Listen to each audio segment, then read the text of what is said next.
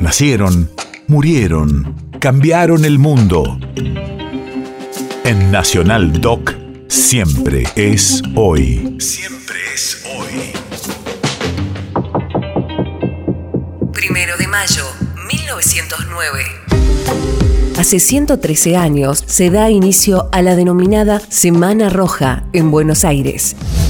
Radio de la memoria. Ese día, para homenajear a los mártires de Chicago y en protesta por la desocupación, los anarquistas en la Argentina se reunieron en la Plaza Lorea, a pocos metros del Congreso. Para dispersar a la multitud, el coronel Ramón Falcón dio la orden de disparar contra los manifestantes. Murieron 11 obreros y unas 80 personas resultaron heridas, entre ellas varios niños. Declara la muestra allá en nuestras casas. Es mucho el trabajo y poco el jornal. Y en ese entrevero de luchas sangrientas se venga de un hombre la ley patronal. Cantar a la madre pobre y soltera del barrio, al niño con hambre, al obrero preso.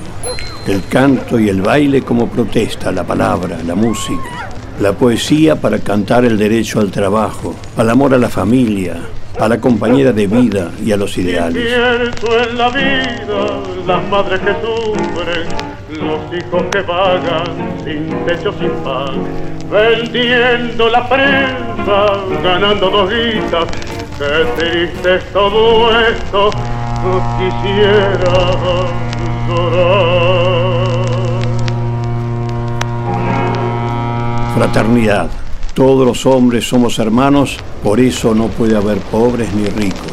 El barrio, el baile en la calle, la caricia del arte contra la explotación del hombre por el hombre.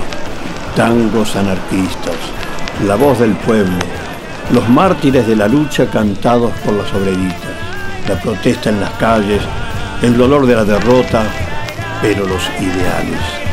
Poner el pecho por los demás por un pan digno para todos y flores para el futuro. Todos los uniformes contra ellos, con la Liga Patriótica, dinero contra ideal.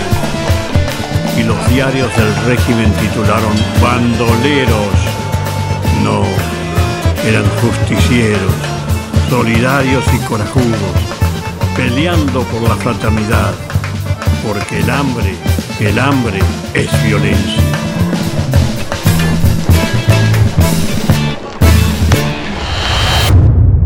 País de efemérides.